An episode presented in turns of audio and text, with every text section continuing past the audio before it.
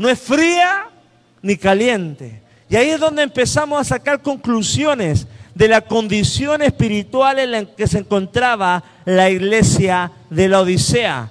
Pablo conocía, hermano, a la iglesia de la Odisea. Por ejemplo, me puede acompañar a Colosenses 4:15. Colosenses 4:15. Qué bueno que estás con tu Biblia ahí. Eso es muy bueno. Capaz que en la Odisea uno no había Biblia, hermano. Eran tibios espirituales. Dice la palabra en Colosenses 4:15. Saluda a los hermanos que están donde? En la Odisea. Y llaman particularmente a ninfas y a la iglesia que está en su casa. O sea, hermano, el apóstol Pablo tenía noción, tenía comprendimiento de que había una obra que se estaba levantando ahí. La carta Colosa nos demuestra que en la Odisea había iglesia, se estaba levantando y habían personas, un remanente bien, dice, saluda a ninfas y a la iglesia que está en su casa. Y así, mi hermano, la palabra nos está demostrando que no solamente se hace iglesia acá, sino en nuestras casas. Porque nuestra primera iglesia es nuestro hogar. Nuestra primera rebaño, nuestro primer pastoreo debe ser nuestros hijos, las personas que están a nuestro cargo. Y también en Colosenses 4:16 dice, cuando esta carta haya sido leída entre vosotros, haced también que se lea la iglesia de la ¿de dónde? De los laodicenses. Y que la de la Odisea la lea también vosotros. Decid decid a Arquipo, mira que cumplas el ministerio que recibiste del Señor. O sea, hermano, estas cartas llegaban a la, a la iglesia puntual de la Odisea, pero el Señor, el Pablo da con una enseñanza apostólica de que la carta que han recibido se mueva por cada lugar, por cada iglesia. Que la carta que llega a Colosas pueda ser leída en todos los lugares aledaños, porque es palabra de Dios. Es enseñanza, es doctrina, es eh, la verdad del Espíritu. Y acá habla de Arquipo, dice en el 17, decid Arquipo, escucha estas palabras, mira que cumplas el ministerio que recibiste en el Señor. Arquipo estaba haciendo vida espiritual en la Odisea, pero el apóstol Pablo le dice, cumple el ministerio que recibiste de parte del Señor. Y esa palabra también es para nosotros. Mira que cumplas el ministerio que recibiste de parte del Señor. No renuncies, no reniegues, no te canses, no, veas obstáculos, no, no huyas del llamado, sino que dice la palabra, cumple el ministerio, corre la carrera, permanece corriendo, afírmate a los brazos del Señor, porque mi hermano, tu vida sirve de esperanza, de fe y de amor para muchas personas. Eres luz en medio de las tinieblas. Y Arquipo capaz que se estaba, como dicen en México, achicopalando, queriendo renunciar. Se sentía ya cansado por la situación espiritual de la iglesia de la Odisea, por la situación exterior de la ciudad. Y el Pablo, su padre espiritual, su pastor, le dice Arquipo, no renuncies, avanza, levántate, eh, lávate la cara, no tienes la toalla, vuelve a orar, vuelve a resucitar tu llamado, mi hermano, porque necesitamos servir con pasión y con fervor. Amén. Mi hermano, y acá la, la iglesia de la Odisea, la tibieza muchas veces no empieza por la iglesia, puede que empiece por los líderes o servidores de la iglesia. La iglesia puede estar avivada, pero los líderes, los servidores, maestros, alabanza, hermanos que están en la escuela dominical, los voluntarios, pueden estar tibios. Y acá, mi hermano, la exhortación es que no nos sirven un altar en fuego y servidores tibios. Tenemos que estar todos en el mismo canal sirviendo al Señor. Todos tenemos que, no, no, no tenemos que permitir la tibieza en ningún área. Los que enseñan a los niños tienen que estar apasionados. Los que enseñan en escuela dominical tienen que estar apasionados. Los que cantan tienen que cantar apasionadamente, con un, con un sentido de amor, con compromiso, con santidad, con integridad. Eso es lo que está demandando el Señor. ¿Cuánto dicen amén? Ojo, ¿por qué? Porque la tibieza es fácil hablar de oración y no orar.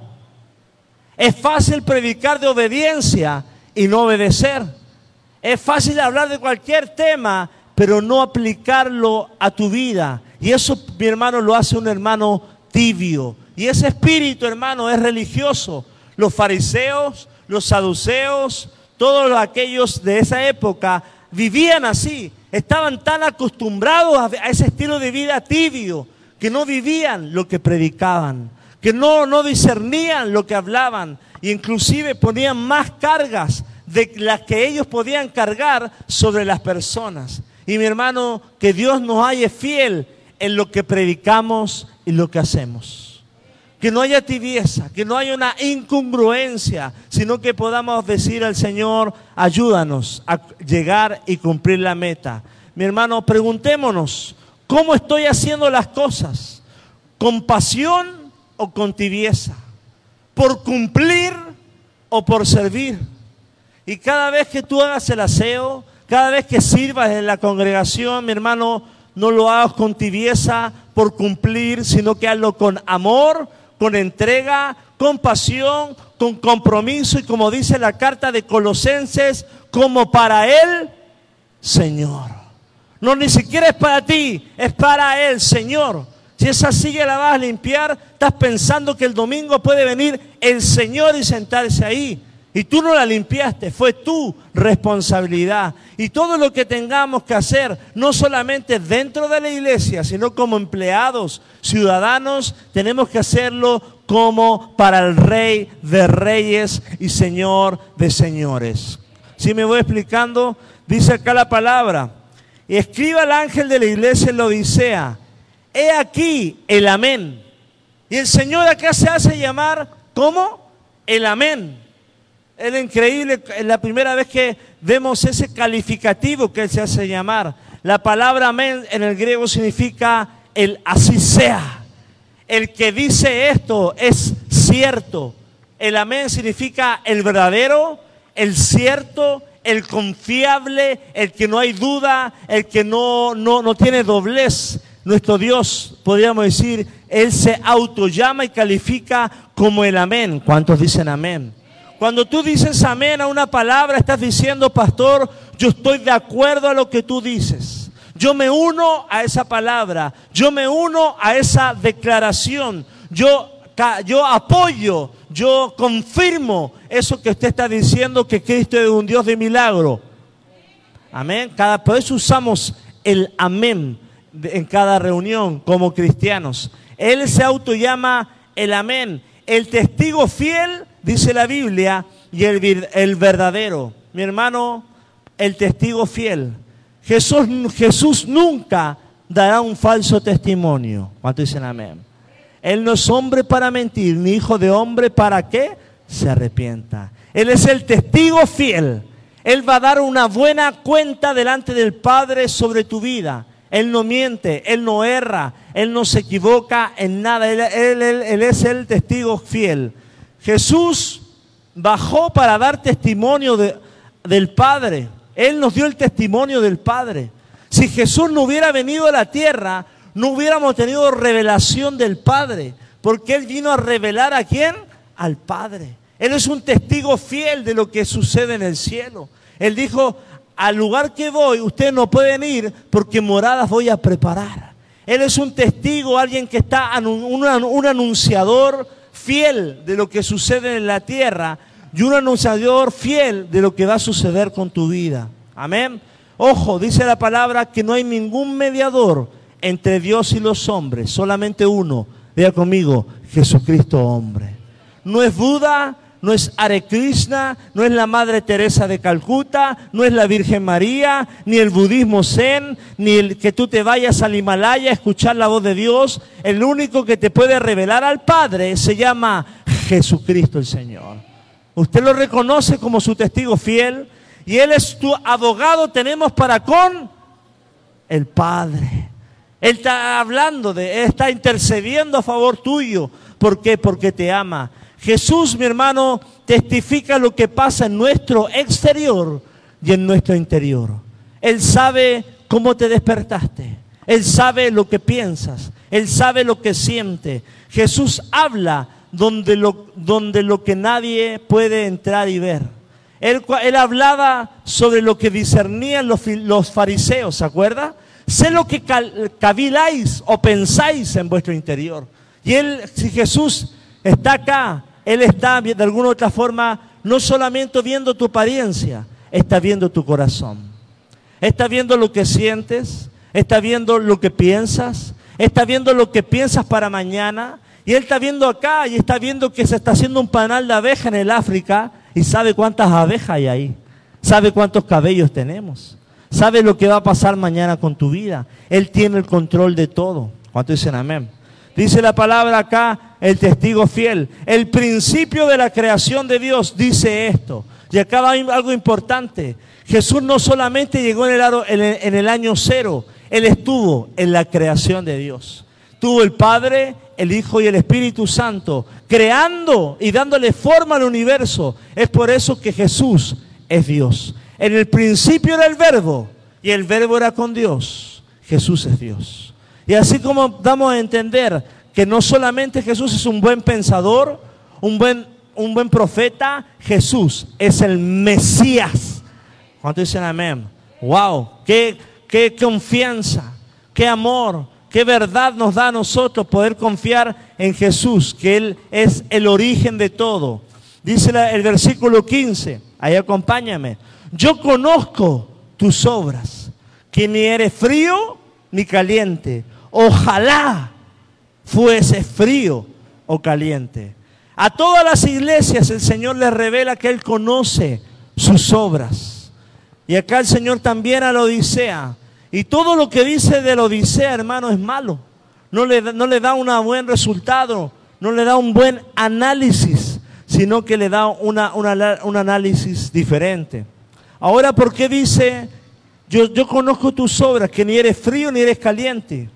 Porque en la Odisea llegaban acueductos desde un lugar de Colosas, llegaba agua fría, y de otro lugar llegaba agua caliente. Y el Señor le dice, yo sé que no eres ni frío ni caliente, eres tibio. O sea, ellos conocían el agua tibia. Y es por eso que el Señor les viene a hablar de esta tibieza espiritual para que ellos entiendan. Porque el agua tibia, hermano, muchas veces es inútil. El agua fría es útil completamente para algo. El agua caliente es útil completamente para algo. Pero el agua tibia muchas veces no sirve para muchas cosas. Y el Señor le dice a esta iglesia, ustedes son tibios espiritualmente. No hay fundamento. Y el Señor le dice, ojalá fueras tibio. Ojalá si pecas, sea un buen pecador. ¿Ha escuchado alguna vez un predicador así? Ojalá si quieres ser mundano, sé mundano. Pero si quieres ser cristiano, sé un buen cristiano. Si vas a ser caliente, sé caliente. Si eres frío, sé frío. Es por eso que esta palabra nos está hablando, hermano, a, la iglesia. El ojalá quiere decir defínete.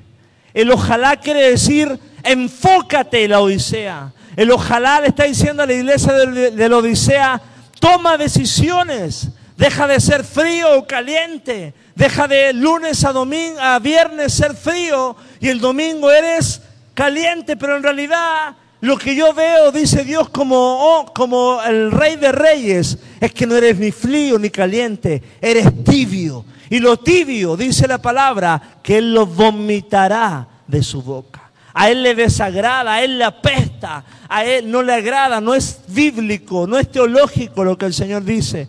El ojalá quiere decir a la Odisea, defínete, diga conmigo, ahora o nunca. No puedes vivir en tibieza, no puedes vivir eh, jugando con el pecado, no puedes vivir con un estado en el cual dices, soy cristiano simpatizante de Jesús. No, el Señor dice, eres tibio, yo te vomito, yo te quiero acá determinante, enfocado, plantado, tibio, se van de la casa del Señor. Wow. El Señor qué fuerte es, porque la palabra ojalá significa determinación. Decida a quién seguir, o al mundo o a Cristo. No podemos, hermanos, ser neutrales en nuestras convicciones. Es seguimos a Cristo y dejamos todo atrás o dejamos a Cristo y, volvemos a nuestra antigua manera de vivir. Y yo no sé tú, pero cuando llegamos a los caminos de Cristo, tenemos que empezar, vea conmigo, dejar, abandonar cosas. Cosas que nos hacían ser tibios, cosas que nos impulsaban al mundo, cosas que al Señor no le agradaban y el Espíritu Santo empezaba a mostrar. Pero los hermanos de la Odisea no lograban ver su tibieza. Para ellos era normal vivir como vivían, la vida loca. Vivían tibios, no tenían Biblia, no oraban, no ayunaban, no cantaban, no danzaban, no diezmaban, no se disipulaban, no predicaban, no hacían discípulos, eran tibios espíritu. Mi hermano, ya eso no les gusta al Señor. Si Dios te llamó es con un propósito. Si Dios te llamó es para plantarte y llevar mucho fruto. Vea conmigo, amén. Dice la palabra acá, yo conozco tus obras. El Señor ve todo lo que has hecho. Y, acá la Odisea le está diciendo, yo he visto todo lo malo. Dice el 16, pero por cuanto eres tibio, mire lo que pasa con los tibios. Y no frío ni caliente, te vomitaré de mi boca. La palabra tibio en el griego quiere decir una alusión a un asco, a un cristianismo, diga conmigo, superficial, dominguero, un cristianismo que no hay celo ardiente por Dios, un cristianismo que vive un Dios de domingo, pero en la semana no existe, un cristiano tibio. Un tibio quiere decir que no hay anhelo de vivir para el Señor. No hay deseo de compartir el Evangelio. No hay deseo de hablar de Jesús. Ese es un cristianismo tibio. Y el Señor le da asco, lo vomita de su boca, dice la palabra. Ojo, la iglesia que solo escucha sermones y no vive los sermones y no hace discípulos es desobediente. Está viviendo día conmigo en una tibieza espiritual. Y Dios te, no te ha llamado, hermano, a fracasar. No te ha llamado a, a, ser un discípulo del montón. Dios dice la palabra que eres llamado a ser cabeza y no cola. A liderar, a sojuzgar, a liderar todo lo que está puesto a tu alrededor. La tibieza, amado hermano, hoy te lo digo en este miércoles de impulso, la tibieza es un instrumento del diablo para desalinear cristianos. La tibieza es un enemigo del diablo para apagar cristianos, para apagar propósitos, para que vivan sedados, creyendo que están bien, pero espiritualmente están muertos en su manera de vivir. La tibieza es un enemigo del diablo. Y tú, hermano, tienes que abrir tus ojos, porque la tibieza es lo que te acabo de mencionar. La tibieza es como esto. Cristianos que viven en coma espiritual. Están acá, pero viven en coma espiritual. Necesitan oxígeno, necesitan que los bañen, necesitan que los vistan, necesitan que todo le hagan, que le den de comer, porque ellos no pueden, eh, ¿cómo podríamos decir? Ayudarse por sí mismos. En coma espiritual, hermano. No logran escuchar, son niños espirituales. Nunca logran crecer, nunca logran madurar, nunca logran disipularse. Y mi hermano, si estás viviendo un coma espiritual, mi hermano, rompe eso, porque no, va no vas a terminar bien. Se va a apagar tu lámpara. Y dice la palabra que el Señor te vomitará de su boca. En otras palabras, quitará su cobertura de tu vida. Empezarán a venir ataques empezarán a venir circunstancias adversas por cuanto no eres obediente, no eres decidido, no eres enfocado, no eres apasionado, caliente, como dice el Señor, en la presencia del Señor. Mi hermano, cuando eres un cristiano que vive en coma espiritual, no sientes la presencia. Si yo peñizco a alguien que está en coma espiritual, no siente nada. Pero cuando hay una predicación y el Espíritu se está moviendo, el que está tibio ni siente la presencia.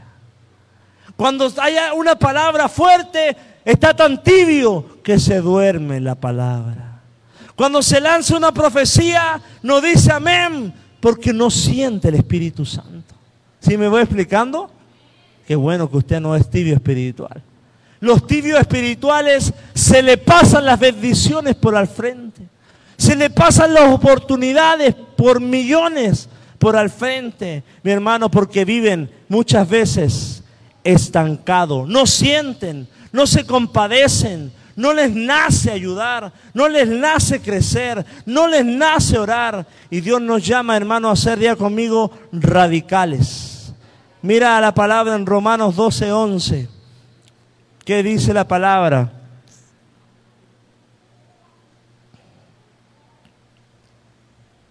Romanos 12, 11 dice, en lo que requiere diligencia, ya conmigo diligencia, no perezosos, codea al que está a tu lado, ferviente en espíritu, dice dormido, tibio, ¿qué dice? Ferviente en espíritu, Romanos 12, 11, sirviendo al Señor, gozoso en la esperanza, sufrido en las tribulaciones y constante en la oración. O sea, el Señor está hablando de una persona que no, este, este tipo de persona no es el cristiano de la Odisea, es un tipo de cristiano que tiene una vida en el Espíritu. Es un tipo de cristiano que vive lleno de, de la gracia, vive queriendo adorar y amar al Señor. El versículo 17 dice de Apocalipsis 3, 17, y volvemos al texto de la Odisea, dándole enseñanza a lo que estamos hablando. Ahí los que están en internet sabemos que están siendo bendecidos. Mire lo que dice, porque tú dices, ellos mismos se autocalifican, yo soy rico y me he enriquecido y de ninguna cosa tengo necesidad. Wow, hasta ahí déjalo. Hay cristianos que dicen, yo no necesito de Dios, yo no necesito orar tanto, yo no necesito congregarme, yo no necesito servir, yo no necesito asistir a todas las reuniones, no necesito disipularme, no necesito hacer misericordia, pero esa es, tu perspectiva. Y el Señor muy fielmente le dice, porque tú dices, mi hermano, lo que tú ves de ti mismo no es lo mismo que ve Dios de ti.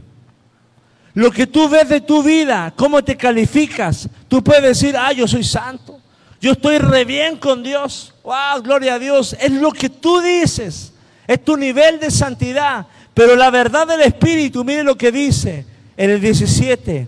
Y no sabes que eres un desventurado. O sea, una persona que no está bendecida.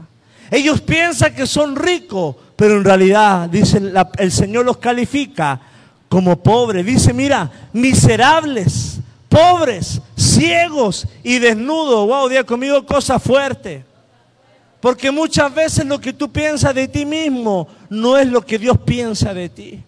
No que no se te agrande el pecho de paloma pensando que estás haciendo las cosas bien para Dios. Puede que sí. La Odisea pensaba que sí, hermano, pero estaban tan lejos, tan alejados del estándar, del nivel de Dios que, ellos, que Dios buscaba para su vida. Pero el Señor da una solución. Diga conmigo, el Señor es bueno. Wow, porque dice por el 18, por tanto, yo te aconsejo que de mí compres oro refinado en fuego para que seas rico y vestiduras blancas para vestirte y que no se descubra la vergüenza de tu desnudez y unge tus ojos con colirio para que veas. El Señor le está hablando una solución. Y la solución no está en las velas, no está en, hacer sacrificios. Le dice, compra oro, compra de alguna otra forma, vístete con mi santidad, límpiate con mi colirio del cielo, que es la única forma de volver a restituir todo lo que perdiste. El Señor le dice, compra de mí lo que ya perdiste. ¿Cuánto dicen amén? Wow, el Señor está diciendo, la solución está en mi corazón. En mí vas a encontrar la riqueza. En mí vas a encontrar de nuevo la pureza.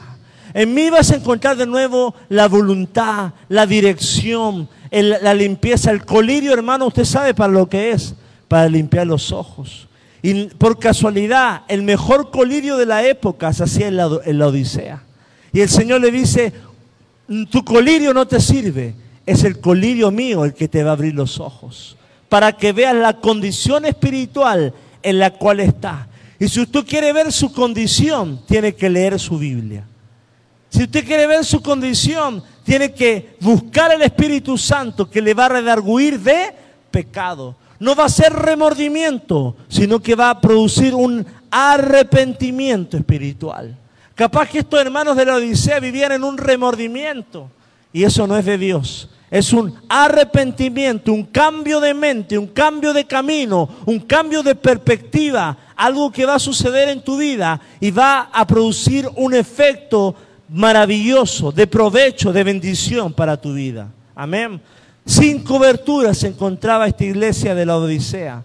Mi hermano, Dios no está en contra de las riquezas, porque dicen yo soy, yo soy rico, pero mi hermano, que las riquezas no empobrezcan nuestra relación con Dios. Porque muchas veces Dios nos bendice y esa misma bendición, por falta de sabiduría, nos termina alejando de Dios. Nos termina robando el tiempo, nos termina robando la energía, nos termina robando nuestro servicio al Dios. Dios no está, eh, está enemistado con las riquezas, pero hermano, que las riquezas no nos quiten nuestra relación con Dios. Amén. Cuidado con, eh, con, lo que pueda venir a tu vida, porque dice la palabra, ayer aprendíamos en el Instituto Bíblico, donde está tu corazón, allí está tu tesoro. Y el corazón de la Odisea estaba ¿dónde? En las riquezas, en esa maravillosa, ese espléndido, en lo que ellos se sentían y se autocalificaban. Mira el versículo 19, dice así, yo reprendo y castigo a todos los que amo. Sé pues celoso y arrepiéntete. Y no sé tú, pero yo me recuerdo ese versículo de Hebreos 12 que dice la palabra que él ama al que disciplina. ¿Cuántos dicen amén? Si tú estás pasando un momento de tribulación, te está pasando una prueba, Él ama al que disciplina. Y el Señor está diciendo acá, yo reprendo y castigo a todos los que amo. Dios no te está haciendo sufrir, Dios te, te ama, te está puliendo, está queriendo mostrarte las falencias que te están alejando de ti, los pecados, los errores, las amistades, las situaciones que han venido a tu vida mala, que te están alejando del Señor. Pero detrás de ese propósito que parece feo, difícil, tenebroso, imposible de pasar, el Señor tiene propósito y lo hace porque te ama. No te quieres, no te quiere ver seguir caminando trunco, hermano, cojo, leproso. No te quieres ver seguir caminando leproso, tibio. No te quieres ver seguir caminando tibio. Quiere frenarte para que no avances más. Porque es necesario que tomes decisiones radicales hoy para que tu mañana sea bendecido por la mano del Señor. Y el arrepentimiento viene, tiene un cambio día conmigo en mi mente. Y el cristiano debe ser la persona más optimista del mundo. Amén. Una persona que ve bien en todos lados, que ve la bendición. Cuando ven, cuando van a la tierra prometida, Josué Caleb, ¿qué son? Hombres de fe, optimistas, de visión. Yo con las personas pesimistas no tengo nada que hablar. Yo soy una persona de fe, de esperanza, de optimismo. Y usted tiene que ser así. Y si no es así, sacúdase eso que tiene del espíritu, ese espíritu malo que lo hace ser pesimista y no alineado a la mente de Cristo. Tiene que tener una emoción y una voluntad que, que, quiera hacer la voluntad de Dios. Eso es arrepentimiento. Y también el arrepentimiento tiene que ver con algo social. Relacionarte con las demás personas. Amar a las personas. Ser un buen prójimo. Ser un ser humano. Ser frágil. Con pruebas. Con dificultades. Con tribulaciones pero escuche esto, siempre, pero siempre dependiendo de Dios. Somos frágiles, pasamos situaciones, pero tu fortaleza no viene de la tierra, viene del cielo. Tu esperanza no es del hombre, es de Dios. Tu futuro no está acá, es del cielo. Tu tesoro no es terrenal, es celestial. Tu maná no es, de, no es tu comida, no es la comida, el pan de la tierra, sino el maná del cielo. Y acostúmbrate a empezar este año a recibir, consumir y discernir todo lo del cielo para ti. Dice el 20, he aquí, yo estoy a la puerta y llamo. Si alguno oye mi voz y abre la puerta, entraré en él y cenaré con él y él conmigo. Qué esperanza, hermano. Él está a la puerta esperando que tú abras tu corazón. Y él dice, yo voy a cenar contigo. Vamos a volver a, hacer un, programa. Vamos a volver a, cuadrar tu vida, vamos a volver a traer esperanza, a volver a afirmar tu corazón, a volver a sacar la tibieza, la frieza y que te vuelvas de nuevo a posicionar en el llamado, en la asignación, en el propósito, en tus dones, en tu llamado y puedas levantar victoria para el Señor. Amén. Cenaré contigo, mi hermano. El dueño de la iglesia es Cristo. Y él califica a la Odisea como una iglesia que estaba mal en sus caminos. ¿Ya? Y el Señor el día de hoy, sin duda, que nos quiere hablar a cada uno. Este puede ser el tipo de una iglesia o también puede ser el tipo en cómo esté tu corazón. Capaz que el día de hoy no eres frío ni caliente. Estás viviendo una tibieza espiritual. Y el Señor te dice, vuelve a mis caminos. Vuelve a amarme. Vuelve a mis pies. Vuelve a tomar mis propósitos. Yo te invito a poner ponerte de pie y adjudicarnos de esta palabra. Y orar para que toda tibieza, todo cansancio, capaz que, ¿qué te robó la pasión? Las pruebas, la enfermedad, las decisiones que han tomado tus familiares, tu situación económica tu vida, tu un pecado te enfrió, te puso tibio, te quiso alejar. La vida tan difícil que está afuera y te hizo alejarte de Dios. Pero el Señor acá, la iglesia de la Odisea, le dice, vengan, cenen conmigo de nuevo. Vuelvan a, amarme, vuelvan a apasionarse, vuelvan a retomar mi mano. Estoy a la puerta y llamo, mi hermano. Y la palabra dice, al que venciere, le daré que se siente conmigo en el trono. ¿Cuánto en gloria a Dios? Y Dios espera, hermano, no perdedores, sino vencedores.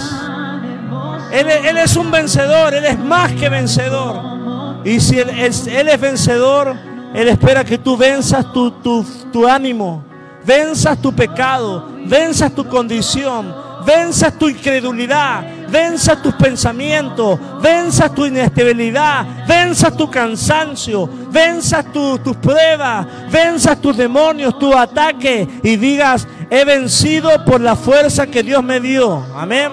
Porque dice la palabra, así como yo he vencido y me he sentado con el Padre en su trono, así como Él ha vencido, tú también puedes vencer. El mismo espíritu que está en Dios está en nuestras vidas para decir no al pecado, para decir sí al cielo y poder recibir todo lo que Dios tiene para nuestras vidas. Ahí en el lugar en que está, levanta tus manos.